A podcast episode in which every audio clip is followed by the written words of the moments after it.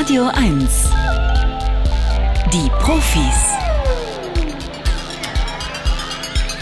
Mit Stefan Karkowski. Schön, dass Sie wieder dabei sind.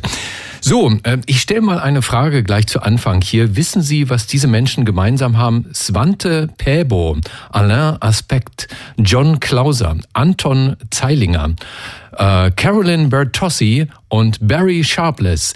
Ja, Sie werden es sich vielleicht denken können, das sind alles frisch gebackene Nobelpreisträger. Also Svante Pääbo in äh, Medizin, der das Neandertaler-Genom erforscht hat.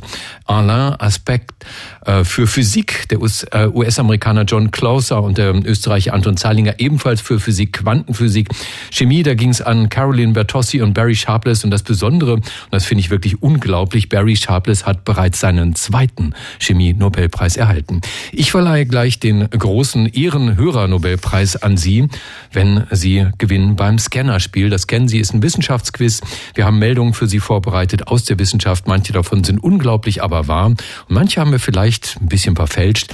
Wenn Sie richtig von falsch unterscheiden können, gibt's nach der dritten Aufgabe bereits ein Buch zu gewinnen. Heute ist das das Zeitalter der Resilienz. Leben neu denken auf einer wilden Erde von Jeremy Rifkin. Erschien im Campus Verlag, würde im Buchhandel 32 Euro kosten. Aber Sie können es gewinnen, ne? wenn Sie mitspielen beim Scannerspiel und gewinnen unter 0331 70 99 111. Der Scanner. Bringen Sie Licht ins Datendunkel. Guten Morgen, Jörg. Ja, hallo. Hallo, Jörg. Guten Morgen. Guten Morgen. Wo haben wir dich denn gerade erwischt? Bist, stehst du in der Küche oder was? Wo bist du gerade? Ich habe gerade Geschenke für meine Tochter eingepackt. Hat die heute Geburtstag? Nein, am Dienstag, aber Ah. das ist schon vorbereitet. Mhm, also die hört ja wahrscheinlich nicht zu, ne? Was gibt's denn? Was gibt's denn? Das kann ich ja nicht verraten. Von wo aus rufst du denn an, Jörg? Aus Leipzig. Aus dem schönen Leipzig. Hast du es gut da? Fühlst du dich wohl in Leipzig? Ja, klar. Ke- Keine Wohnungsprobleme, weil Leipzig heißt es ja immer irgendwie, da konnte man zumindest noch bis vor einiger Zeit noch einigermaßen günstig wohnen. Ist das noch so? Na, wenn man einen alten Mietvertrag hat, ja. Ansonsten wird's schwierig. Sonst wird schwierig, wie überall, ne? Ja. Jörg, hast du was mit, ähm, wird, mit äh, Wissenschaft zu tun? Weil Leipzig ist ja nun eine ganz große, bedeutende Wissenschaftsstadt. Jetzt, jetzt erst geworden, oder was?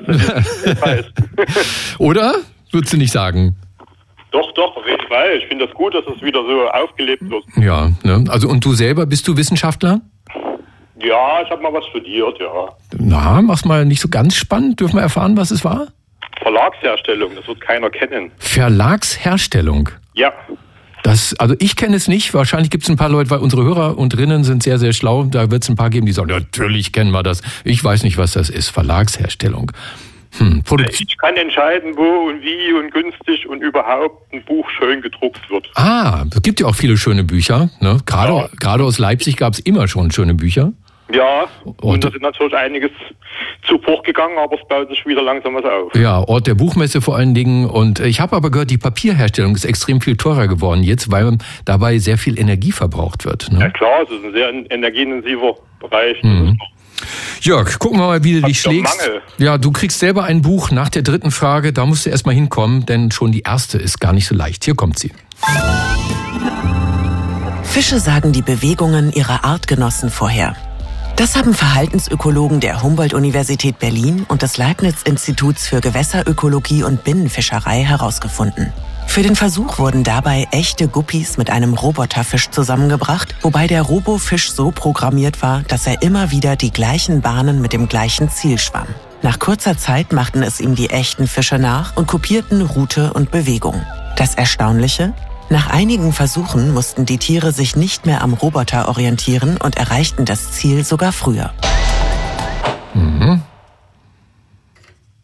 Ja, das stimmt, sage ich. Ja, das stimmt, ist auch richtig. Ja, das Ergebnis hier ist eine weitere Erklärung dafür, warum Fische im Schwarm, ja, die sich untereinander gut kennen, zu extrem schnellen gemeinsamen Bewegungen fähig sind und auch so ruckartig die Richtung ändern können, wenn man diese Unterwasserbilder sieht, wie Fischschwärme zack, zack um die Ecke schwimmen, gerade wenn böser, böser Haifisch kommt, das ist schon wirklich erstaunlich. Hier kommt Frage Nummer zwei. Kuschelhormon heilt das Herz. Das fanden Biologen der Michigan State University heraus. Schädigungen des Herzens durch Infarkte heilen langsam, weil es dort kaum Stammzellen gibt, aus denen sich neue Zellen bilden könnten. Die Forscher züchteten nun in ihrem Versuch Herzwandzellen, die sie unter anderem dem Kuschelhormon Oxytocin aussetzten. Das Ergebnis? Das Kuschelhormon wandelte die Zellen in Vorläuferzellen, aus denen sich Herzmuskelzellen bilden können, um. Das Kuschelhormon gibt dem Herzen so Hilfestellung zur Selbstheilung. Mhm. Klingt ein bisschen komisch, aber das glaube ich auch. Ja, und da hast du auch richtig geglaubt. Ja, Oxytocin, ne, ganz ähm, viel drüber geredet worden. Kuschelhormon, sagt man so. Äh, und selbst wenn das nur zu einer teilweisen Regeneration des Herzens führen würde, wäre der Nutzen für die Patienten ganz enorm. Denn diese Vorläuferzellen, die sind mit Stammzellen vergleichbar. Ja, die haben also noch keine fest zugewiesene Form und Aufgabe und können deshalb dort zum Einsatz kommen, wo sie gerade gebraucht werden. Der Mensch könnte zwar niemals genug Oxytocin ausschütten, um diese Reaktion zu bewirken. Man könnte aber da unterstützen was verabreichen. Hier ist schon die dritte Frage. Huh, Trommelwirbel, hier kommt sie. Hunde erschnüffeln Stress. Zu diesem Ergebnis kamen Biologen der Queen's University in Belfast. In dem Experiment sollten 36 Freiwillige unter Zeitdruck Gleichungen lösen. Den Probanden wurden vor und nach den Rechenaufgaben Atem- und Schweißproben entnommen. Vier Hunde sollten anschließend durch Schnüffeln die Proben der gestressten bzw. nicht gestressten Probanden unterscheiden. Das Ergebnis? Die Hunde lagen in 94 Prozent der Fälle richtig. Die organischen Verbindungen in Atem und Schweiß, die von Stress ausgelöst werden, sind also für Hunde erschnüffelbar. Mhm. Nicht taktisch denken, Jörg, einfach weiter beim Bauchgefühl bleiben. genau das habe ich mir auch gerade gedacht. Mhm. Kann es dreimal Ja sein? Ich sage ja. Na wunderbar. Stimmt auch. Ja, sehr schön. Die vier Hunde heißen Treo, Fingal, Skogut und Winnie und die haben es geschafft, bei einer Trefferquote von 90 bis 97 Prozent Stressproben zu erschnüffeln. erst sollten sie unterscheiden zwischen Stressproben und Leerproben, dann zwischen Stress, Leer und stressfreien Proben. Und diese Ergebnisse, die sollen nun einfließen in die Ausbildung von Therapiehunden, die zum Beispiel Menschen mit posttraumatischen Belastungsstörungen emotional unterstützen. Jörg, toll. Ne, hast ein super Buch gewonnen. Äh, das Zeitalter der Resilienz, Leben neu denken auf einer wilden Erde. Jeremy Rifkin hat's geschrieben, der berühmte Jeremy Rifkin, äh, einer der großen Vordenker unserer Zeit. Neue wissenschaftliche Erkenntnisse stellen jetzt gerade in diesem Buch dem Homo economicus einem Menschen entgegen, der sich als Ökosystem begreift. Campus Verlag erschienen, 360 Seiten würden im Buchhandel 32 Euro kosten. Dich gar nichts. Du kannst jetzt aufhören zu spielen, aber ich mache dir noch dieses Angebot. Der letzte Scan. Echte Profis gewinnen ein Jahresabo von Zeit, Wissen oder verlieren alles. Ja, oder du gehst mit einer vierten Frage mit Abo und Buch nach Hause. Jörg. Wenn ich schon mal so weit bin, da mache ich schon das Risiko. Okay, hier kommt das Risiko. Buntbarsche werfen ihren Feinden fremde Eier zum Fraß vor. Das haben Ökologen der Universität Bern entdeckt. Frühere Studien haben gezeigt, dass die Mitglieder kleinerer Buntbarschgruppen die Angriffe von Raubfischen eher überleben als die Tiere in größeren Gruppen. Um herauszufinden, woran das liegt, haben die Forscher knapp 700 Buntbarscharten in den Seen Ostafrikas beobachtet. Das Ergebnis? Buntbarsche opfern die Eier ihrer Gruppenmitglieder bei einem Angriff. Das tun sie, um sich einen Vorsprung bei der Flucht zu verschaffen und die Gruppe nachhaltig klein und somit unscheinbar zu halten. Mhm. Tada! Spannung!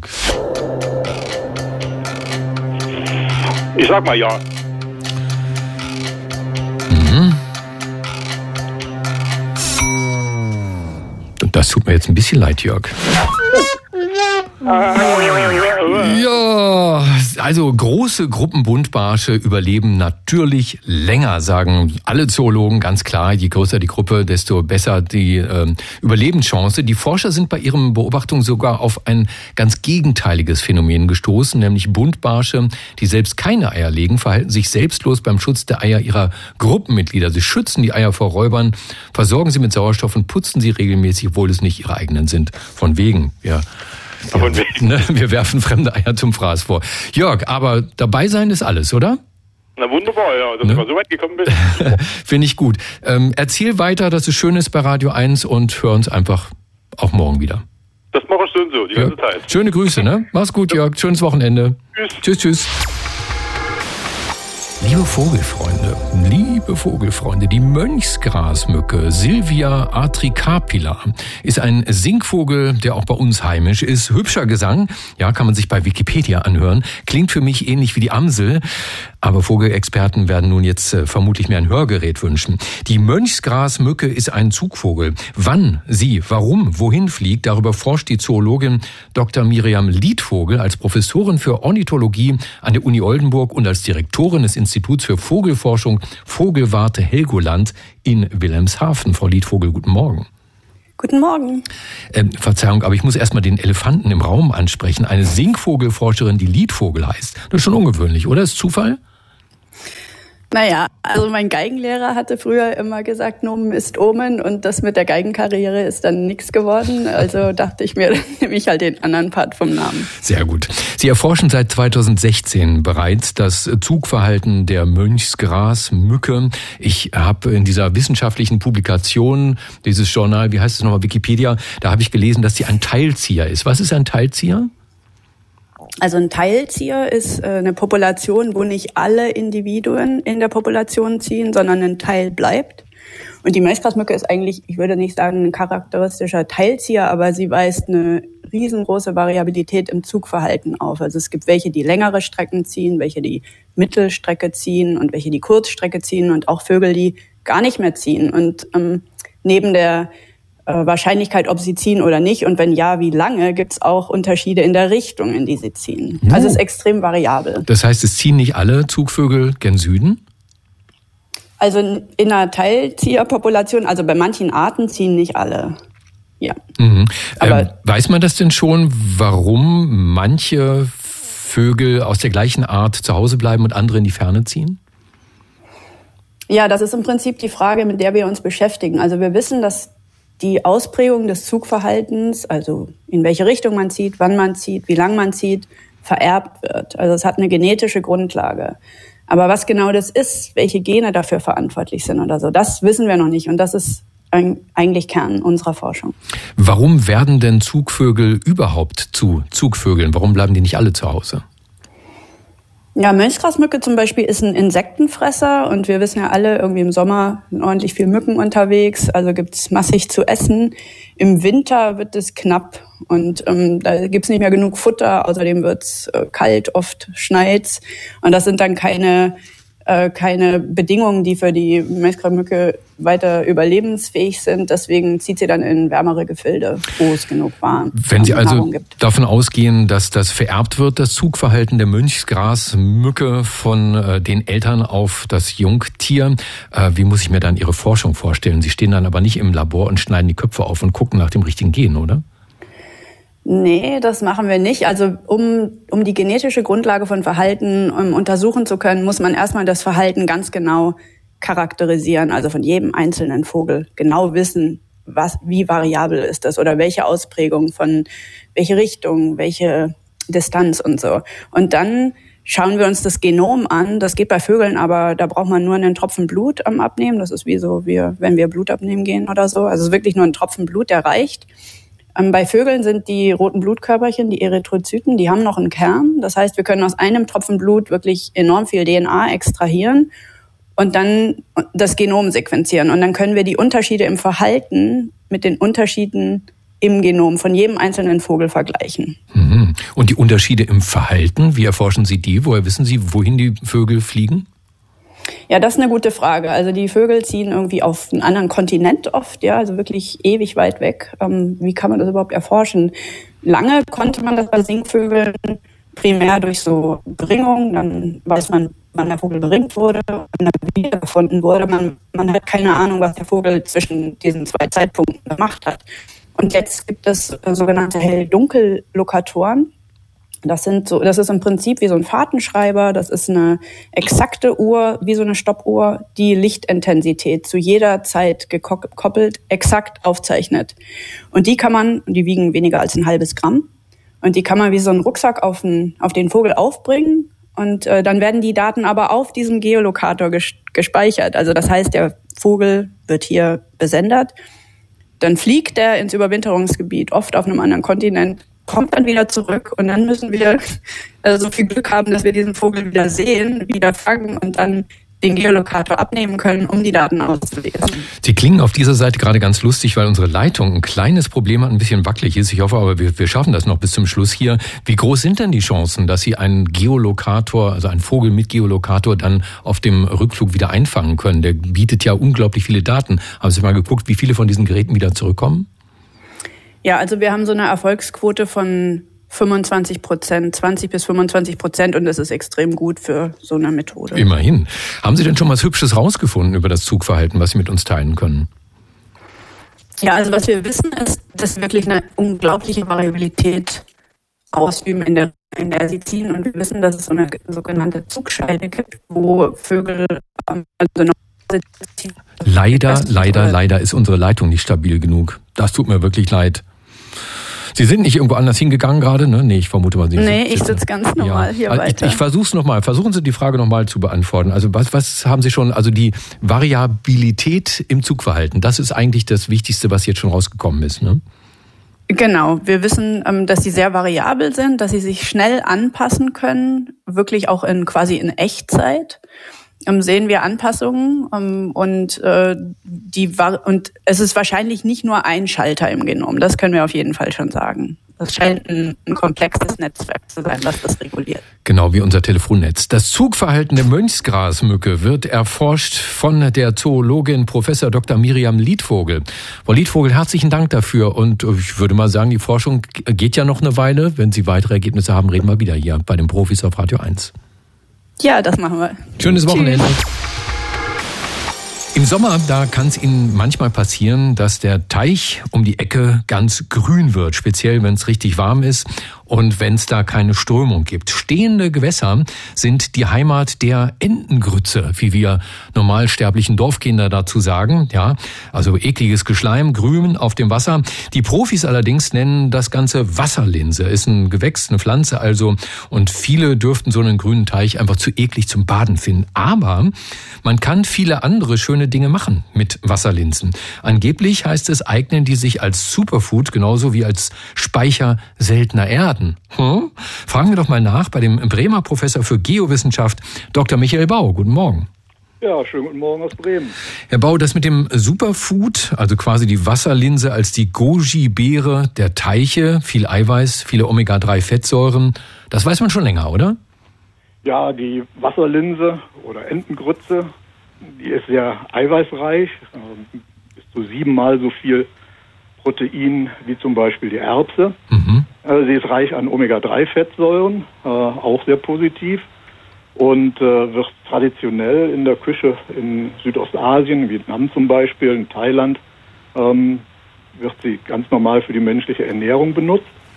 Ähm, sehr weit verbreitet ist allerdings in asiatischen Ländern auch, dass die Entengrütze als Tierfutter verwendet wird. Aha.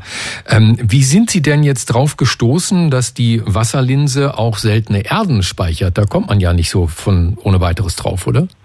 Also der Forschungsschwerpunkt meiner Arbeitsgruppe, der liegt bei den sogenannten kritischen Metallen oder kritischen Rohstoffen.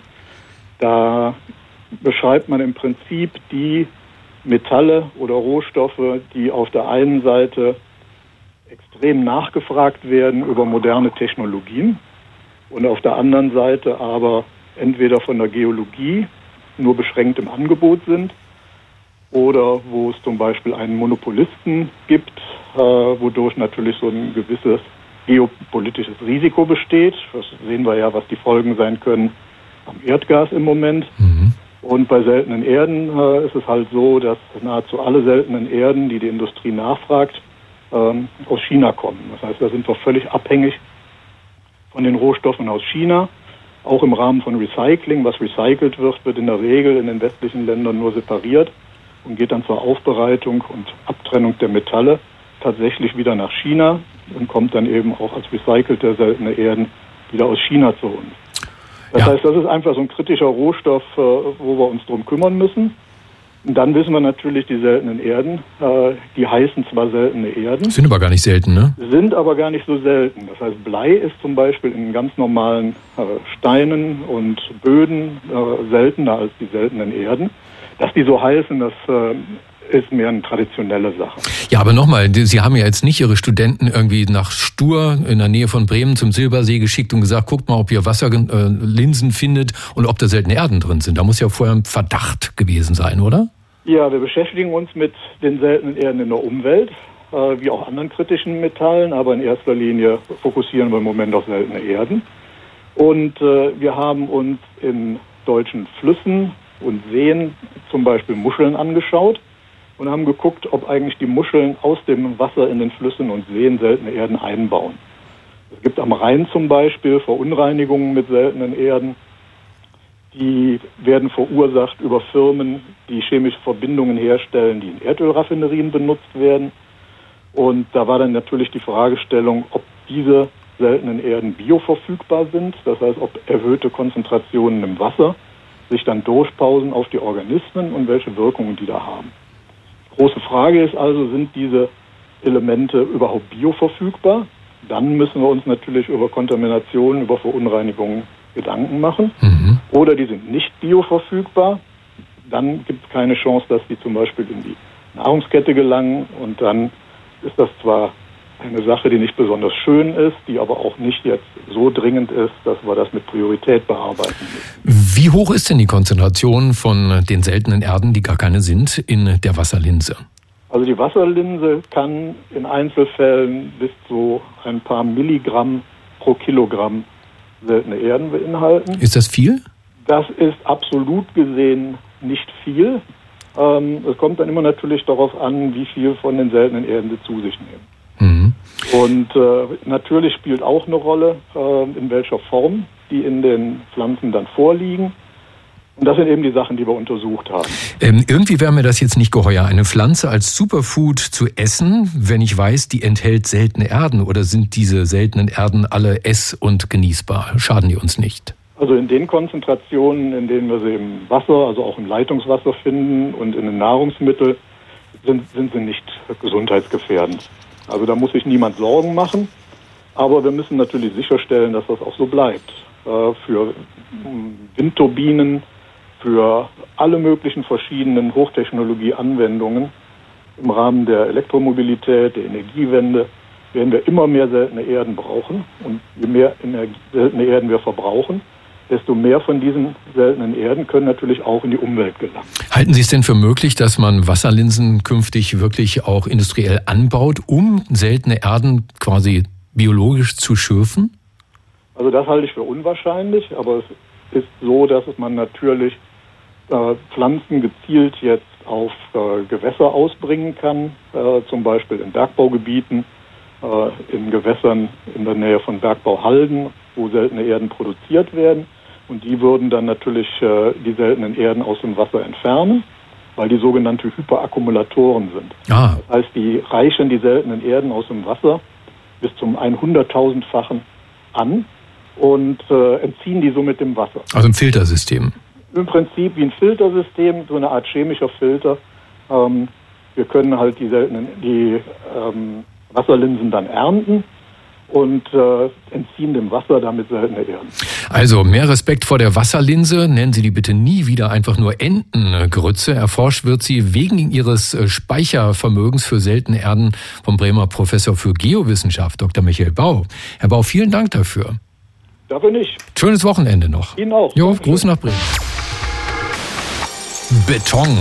Äh, Beton ist nach wie vor ein ganz wichtiger Baustoff weltweit und das, obwohl man schon länger weiß, Beton macht, das ist eine Zahl, die ich aus dem Internet habe, bis zu zehn Prozent der weltweiten CO2-Emissionen aus. Vor allem die Herstellung des Zements im Beton schädigt das Klima.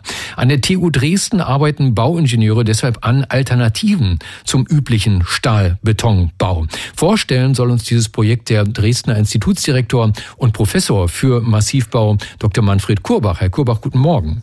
Ja, guten Morgen, Herr Karkowski. Sie sind nämlich Experte für Carbonbeton. Was ist denn an dem anders als äh, beim Stahlbeton? Ja, beim Stahlbeton ist es so, dass die Druckkräfte vom Beton aufgenommen werden und die Zugkräfte, die bei jeder Struktur auftreten, von dem Stahl, der da drin liegt.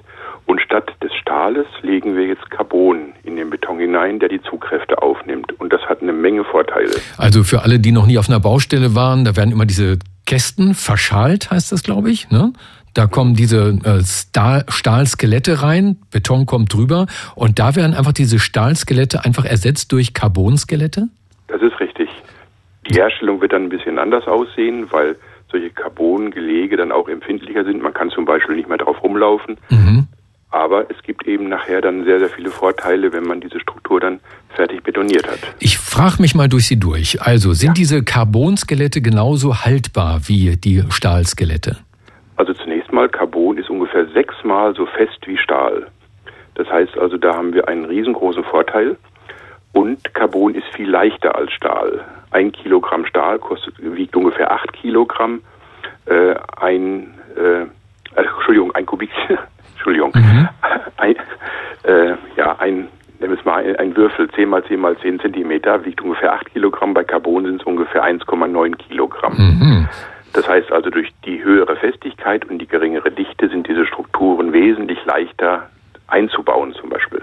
Nun ist das Ziel ja, die Umwelt und das Klima zu schützen, aber Carbon ist doch kohlenstofffaserverstärkter Kunststoff. Ne? Gibt es da nicht noch ganz andere Umweltprobleme bei der Herstellung? Mhm, also das kennen wir als eben diesen kohlefaserverstärkten Kunststoff. Das sind dann solche Bauteile wie für Fahrräder oder äh, Tennisschläger und ähnliches. Wir nutzen das Carbon ohne diesen Kunststoff drumherum. Wir müssen, wir nehmen also nur die Kohlenstoffelemente und es kommt eine Tränkung hinzu. Das können verschiedene Stoffe sein, die aber nur in sehr geringer Menge aufgetragen werden und nur dazu dienen, eine Verbindung zum Beton herzustellen. Aber es ist etwas, was aus Erdöl hergestellt wird. Es wird Moment noch aus Erdöl hergestellt. Äh, es gibt aber bereits erfolgreiche Umsetzungen, es aus Lignin des Holzes zu machen. Das steht kurz vor der Industriereife. Und als besonders schöne Methode haben wir, äh, dass wir das CO2 der Luft nehmen können äh, Algen atmen das ein, leben davon und stoßen sogenanntes Polyacrylnitril aus als Stoffwechselprodukt, PAN. Und das ist der Rohstoff, aus dem man Carbonfasern macht. Hm. Das ist im Labor schon alles sehr erfolgreich gewesen. Das heißt also, wir könnten das CO2 der Luft als Rohstoff verwenden. Nun, welchen Vorteil hätte es, Stahl durch Carbon zu ersetzen im Bau von Gebäuden? Ja, der größte Vorteil besteht darin, dass Carbon nicht rostet. Bei Stahl wissen wir, dass es das tut. Und wir brauchen normalerweise ganz viel Beton um diesen Stahl drumherum, um den Stahl zu schützen. Das sind so drei, vier, fünf Zentimeter. Und dazu brauchen wir einen sehr hohen pH-Wert in diesem Beton, so von 12 bis 12,5, also eine Lauge ist das quasi, in dem der Stahl sich befindet. Jetzt wissen wir aber, dass nach 40, 50, 60 Jahren sich diese Lauge um den Stahl herum reduziert. Es wird neutraler durch das CO2 der Luft übrigens. Und in dem Moment ist dann der Stahl nicht mehr geschützt. Dann fängt er an zu rosten. Dieser Rost ist dicker oder hat voluminöser als der Stahl vorher und drückt von innen gegen den Beton und das führt dann zu den Abplatzungen, die wir kennen. Sie gehen also davon aus, dass äh, Bauten durch Carbonbeton länger haltbar sind? Ja, wir können zum einen erstmal jede Menge Beton sparen, nämlich den Beton, den man sonst nur zum Schutz des Stahles verwendet. Das sind ungefähr 50 Prozent des Materials. Mhm. Wenn man jetzt noch geschickter konstruiert, geht die Materialersparnis noch weiter. Und dadurch, dass wir diesen pH-Wert nicht mehr brauchen, brauchen wir auch nicht mehr die Bindemittel wie bisher, den Zement, der so viel CO2 ausstößt, wie Sie am Anfang gesagt haben. Aha, da ist also der CO2-Vorteil. Aber, jetzt kommt wieder das Aber, die Wände werden, wenn ich nicht mehr so viel Beton brauche, darum geht's ja, werden dann die Wände dünner, richtig? Mit anderen Nachteilen wie Wärmedämmung und Akustik. Mhm. Also wir verbrauchen zwar weniger Material, setzen das aber anders ein. Deutlicher wird es fast noch bei einer Decke, ist das gleiche Problem mit dem Schall. Die muss weiterhin so dick bleiben wie bisher, aber die wird nur noch außen an der Oberseite und auf der Unterseite aus diesem Carbonbeton bestehen und dazwischen wird sich dann ein zum Beispiel mineralischer Schaum befinden oder auch andere Materialien, die dann auch andere Funktionen übernehmen können. Das heißt, so eine Decke ist zwar genauso dick, besteht aber nur aus der Hälfte des Materials. Sie haben vorhin gesagt, das darf man nicht betreten, Carbonbeton. Habe ich das falsch verstanden? Nur während der Herstellung. Ah. Also wenn Sie sich so ein Stahlskelett vorstellen, hier ist für so ein Widerlager einer Brücke, dann laufen die Bauarbeiter auf diesem Stahl herum. Wenn man so etwas jetzt aus Carbon macht, dann würde man da nicht mehr drauf herumlaufen. Erst wenn dann der Beton eingebracht ist, dann ist das so genauso fest oder noch fester als der Stahlbeton. Mhm. Äh, wichtig ist, Sie sagten vorhin, es hält auch länger. Dadurch, dass Stahl nicht mehr korrodiert und der Beton selber, den wir verwenden, ist auch eine Weiterentwicklung des bisherigen Betons. Auch der hält wesentlich länger, sodass wir im Moment davon ausgehen, ich kann es halt nicht beweisen, dass der ungefähr 200 Jahre hält. Gut, wo ist der Haken? Es ist alles viel, viel teurer als Stahlbeton. Nein, äh, Carbon ist, wenn man es auf die Leistung bezieht, heute schon billiger als Stahl. Das Problem besteht im Moment darin, dass wir für jedes Bauwerk eine Zustimmung im Einzelfall benötigen. Weil das deutsche Baurecht sehr streng ist, worüber ich sehr froh bin, muss man aber jede neue Materialkombination ganz sorgfältig nachweisen. Also wenn uns das da, ist im Moment noch das Hinderliche. Wenn uns da draußen jetzt also Bauherren und Frauen hören, die Neubau planen, können die sich das schon einbauen oder ist das noch Zukunftsmusik? Nein, das wird schon sehr häufig gemacht. Wir haben jetzt über 150 Bauwerke, wo Teile aus Carbonbeton drin sind, äh, und zwar in acht verschiedenen Ländern. Und wir haben jetzt vergangene Woche das erste komplett aus Carbonbeton stehende Haus hier in Dresden eingeweiht. Wenn jetzt tatsächlich jemand das einfach anwenden möchte, und ich weiß von einem Mehrfamilienhaus, das in Leipzig gerade geplant wird, dann kann man das alle Bauteile schon kaufen. Äh, es gibt Firmen für die ganze Wertschöpfungskette, auch mit einem gesunden Wettbewerb. Man braucht aber eben noch diese Zustimmung im Einzelfall. Die Und- würde jetzt im Moment vielleicht so vier bis sechs Wochen zusätzliche Zeit benötigen. Mhm. Und in 200 Jahren sprechen wir uns wieder und gucken nach, ob Ihr Haus noch steht. Herr Bau. Herr Kurbach, herzlichen Dank dafür. Sehr gerne. Ne, Das war der Dresdner Institutsdirektor und Professor für Massivbau, Dr. Manfred Kurbach, der uns über Carbonbeton aufgeklärt hat bei den Profis auf Radio 1. Ihnen ein schönes Wochenende.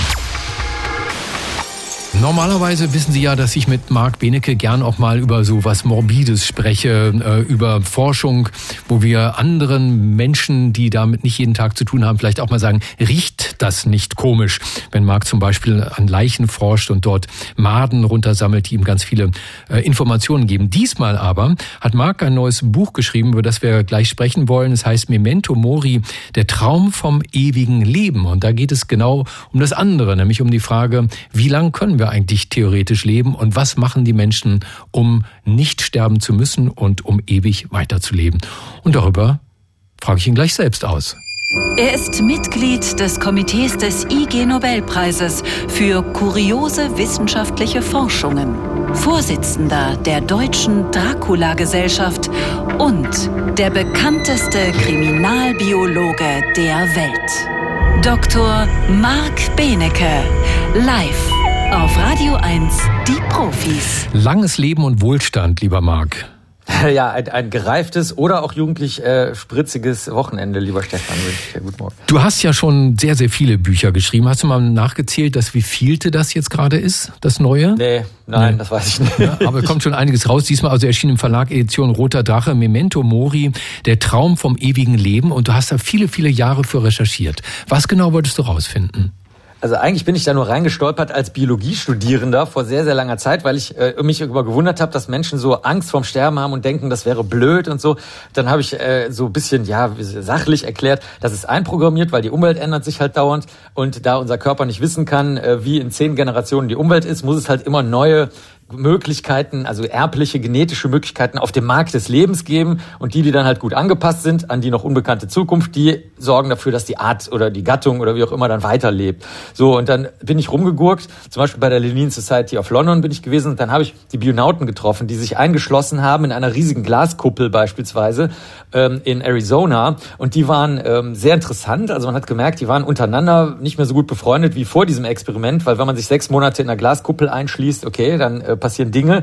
Und die erzählten, unser Hauptproblem war, es gab keinen Zucker. Die wollten eigentlich nur rauskriegen, ob es geschlossene biologische Systeme gibt. Und dann habe ich mir gedacht, ah, verstehe. Es gibt also auch noch andere Probleme außer den evolutionären. Es gibt noch soziale, kulturelle Dinge, die mit dem Zusammenleben, was ja auch mit dem Überleben zusammenhängt, zusammenhängen. Und so bin ich dann immer auf allen möglichen Kongressen, wo ich zum Beispiel auch Svante Pääbo, der dieses gerade eben den Nobelpreis ge äh, gewonnen hat, den habe ich auf, äh, auf einer Tagung für genetische Fingerabdrücke getroffen. Und so bin ich in die DNA-Sache reingestolpert und habe dann die Leute kennengelernt oder entfernt kennengelernt, die zum Beispiel das machen, was jetzt aktuell ist, wenn es um die Frage geht, was ist Altern und wie kann man es zurücksetzen. Und dazu nur mal zwei kleine Beispiele.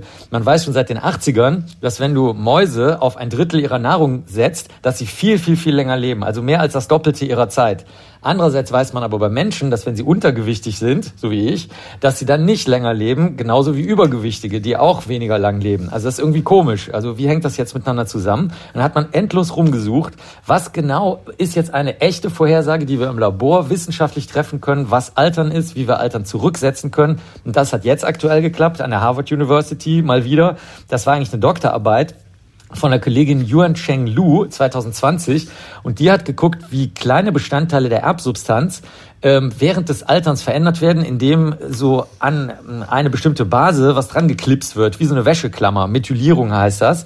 Und daraus kann man ziemlich genau vorhersagen, wie alt du in Wirklichkeit gerade bist. Also nicht von deinem Personalausweis her oder von dem, was andere Leute denken, sondern aus deiner Erbsubstanz. Und da das jetzt die Harvard University ist, haben die gesagt, okay, dann gucken wir mal, was passiert, wenn wir diese Klemmerchen jetzt umbauen. Und in der Tat, es ist denen dann gelungen, das ist jetzt ganz, ganz neu, tatsächlich ähm, das Altern rückgängig zu machen. Natürlich zunächst mal bei den Labortieren, aber wir wissen schon, das könnte auch äh, bei Menschen funktionieren. Und dann werden genau diejenigen Sachen, die wir als Menschen auch als Altern ansehen, werden dann auch wirklich wieder, wenn man so will, geheilt oder in einen jugendlichen Zustand zurückgesetzt. Zum Beispiel das Augenlicht kann wieder zurückkommen. Man kann fester mit den Händen zufassen, Hör was auf. ein ganz wichtiges Merkmal dafür Das ist. Science Fiction. Ist das wirklich wahr? Das geht?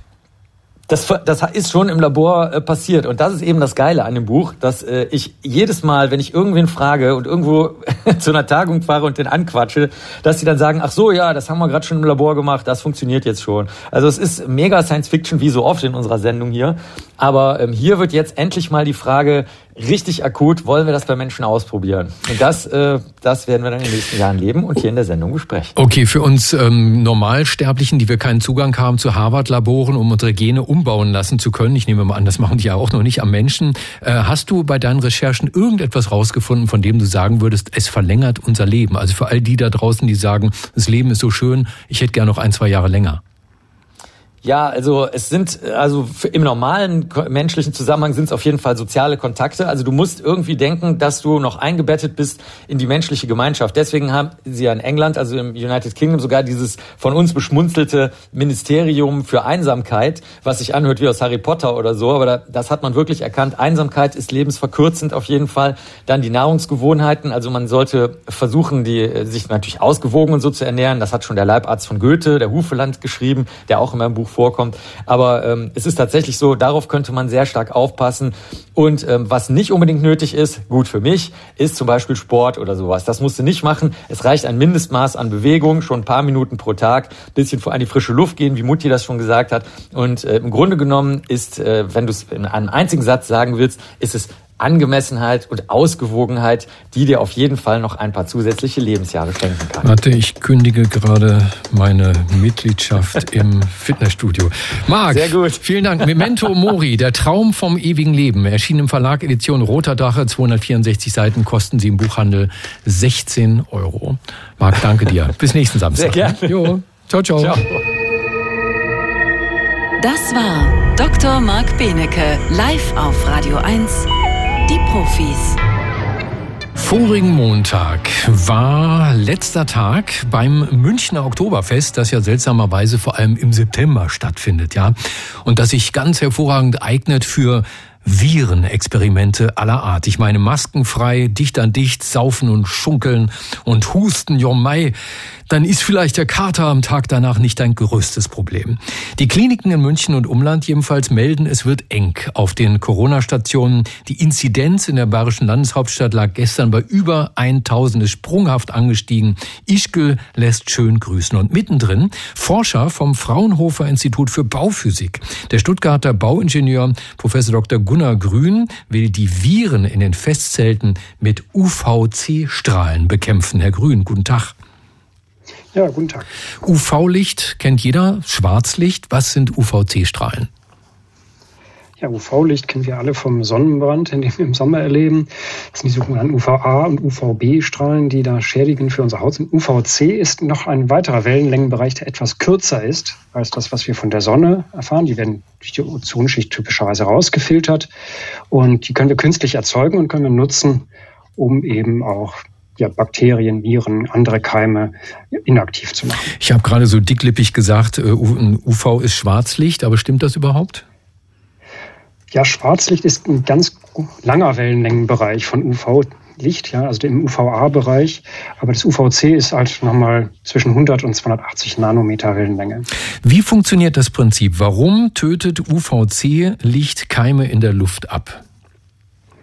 Das UVC ist letztlich äh, so eine kurze Wellenlänge, die mit der Erbsubstanz in Interferenz schwingt, also quasi gleiche äh, Schwingungen hat. Und damit wird dieses Erbgut ähm, geschädigt von diesen kleinen Bakterien, Viren, Keimen.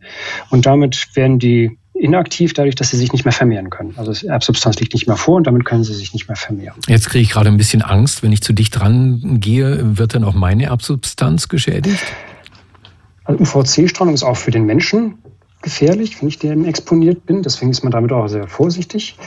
Ähm, es schädigt das Gewebe, die Augen, die Haut. Und wenn wir länger exponiert sind, können wir eben auch, so wie bei UVA und UVB, ähm, Hautschädigung davontragen. Deswegen müssen wir uns davor schützen, beziehungsweise können es nur in Bereichen einsetzen, wo wir uns nicht aufhalten. Dann haben Sie also in dem äh, Zelt, in dem Sie das getestet haben, alle Leute erstmal in Schutzanzüge verpackt?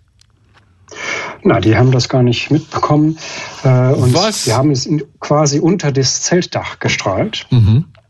wo eben keiner hinkommt. Das ist genau das Prinzip davon. Das sind die sogenannten UV, Upper Air UV-Anlagen, so dass wir unterm Zeltdach quasi alle Luft, die oben hingeströmt ist, das tut sie automatisch, wenn wir mit vielen Menschen beisammen sind, wird die Luft warm und strömt, strömt nach oben. Und dort oben haben wir eben hineingestrahlt. Also, ähm, Sie haben also ein Experiment gemacht, ohne die Teilnehmer da vorher drüber zu informieren? Wir haben das installiert, genau, und haben die, haben geschaut, was dort quasi eine Reduktion passiert, wenn wir die Luft in den oberen Zeltdachbereich. Mhm.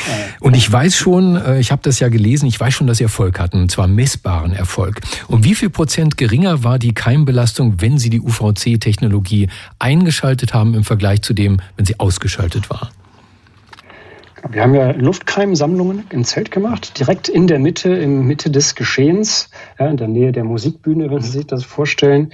Äh, und dort haben wir 100 Liter Luft immer durch Filter gezogen innerhalb von 20 Minuten und haben dort gesehen, dass wenn wir die UVC-Strahlung unterm Zeltdach einhatten, haben wir eine Absenkung der Hintergrundbelastung von etwa knapp 30 Prozent, genauer genommen waren es 27 Prozent in unseren orientierenden Messungen, die wir die Hintergrundbelastung an Keimen insgesamt senken konnten. Gut, und wie bewerten Sie nun dieses Ergebnis? Das ist erstmal ein schöner Erfolg, dass wir sehen können, dass wir dieses Risiko an, an Keimbelastung im Hintergrund senken können. Ja, das ist jetzt erst einmal für alle möglichen Keime natürlich gültig und eben und auch für die, die für uns infektiös sind. Das heißt, wir haben eine Absenkung um etwa ein Drittel, ja, Viertel bis ein Drittel. Und damit können wir uns entsprechend, haben wir eine geringe Exposition und können uns länger daran aufhalten. Also ganz keimfrei wird so ein Festzelt dadurch natürlich auch nicht. Lohnt sich denn äh, trotzdem der Aufwand? Weil die Kosten für so eine Technologie, die sind doch bestimmt nicht gering. Ne? Und die, äh, der Liter Bier auf der Wiesen hat ja schon äh, so viel Geld gekostet, dass es wieder mal Schlagzeilen gemacht hat. Ja, ich denke, das lohnt sich schon in dem Sinne, als dass ich eine angenehme und sichere Atmosphäre schaffen kann, dass ich ein bisschen weiß, das ist etwas, es wird etwas getan, auch für die Mitarbeitenden, die ja sich da viel länger drin aufhalten. Mhm. Ähm, wir sind da im Investitionsbereich pro, pro so einer Leuchte, wie wir das nennen. Das kommt ja aus der Lampenecke äh, die sagen wir 1000 bis 5000 Euro ist. Und aber sie einen großen Vorteil, den sie damit haben, ist, dass sie auch relativ geringen Energieverbrauch haben für das, was sie da erzielen können. Also sie brauchen für so eine Leuchte etwa 40 Watt die sie an Betriebskosten dann zu schultern haben. Insofern würde ich sagen, es ist eine gute Variante, um ein gewisses Sicherheitsniveau erreichen zu können. Also, wenn Sie auf Ihrem nächsten Besuch auf dem Münchner Oktoberfest mal unter die Decke schauen, da sind irgendwelche unheimlichen Gerätschaften, die Strahlen an die Decke senden. Es dient Ihrer Gesundheit. Zu verdanken haben wir das dann womöglich Forschern vom Fraunhofer Institut für Bauphysik, darunter dem Stuttgarter Bauingenieur Professor Dr. Gunnar Grün. Herr Grün, danke dafür und Ihnen ein schönes Wochenende. Danke, ebenso. Tschüss. Tschüss. Radio 1. Marias Haushaltstipps. Zentralheizungskörper verursachen schlechte Luft im Zimmer, wenn man sie nicht jede Woche feucht abwischt. Radio 1. Nur für Erwachsene.